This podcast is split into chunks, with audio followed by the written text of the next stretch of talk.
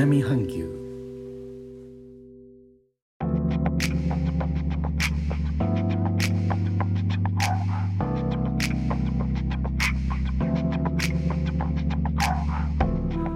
インドネシアから高野です。日本との間約6000キロジャワ島中部の古い都ジョクジャカルタからお送りしております。日本とは一味も二味も違う東南アジアのライフスタイル声でお届けします。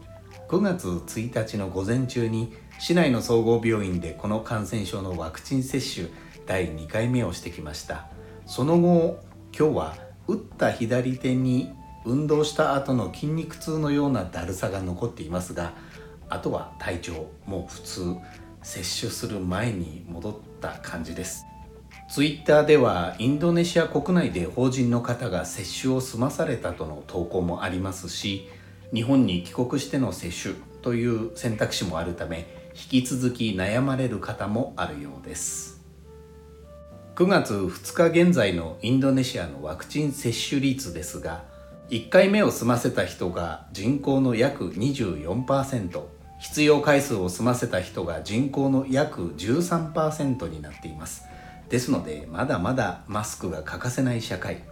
音声配信者の方から高野さんそちらでマスク考えただけで暑そうですとコメントをいただきます。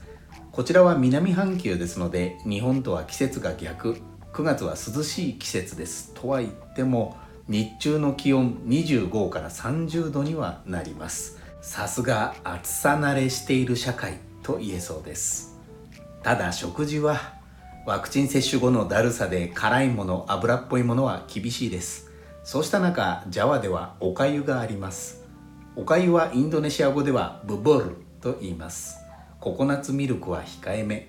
ウコンの風味を加えた地鶏のスープでさらっとした喉越しのものもあります。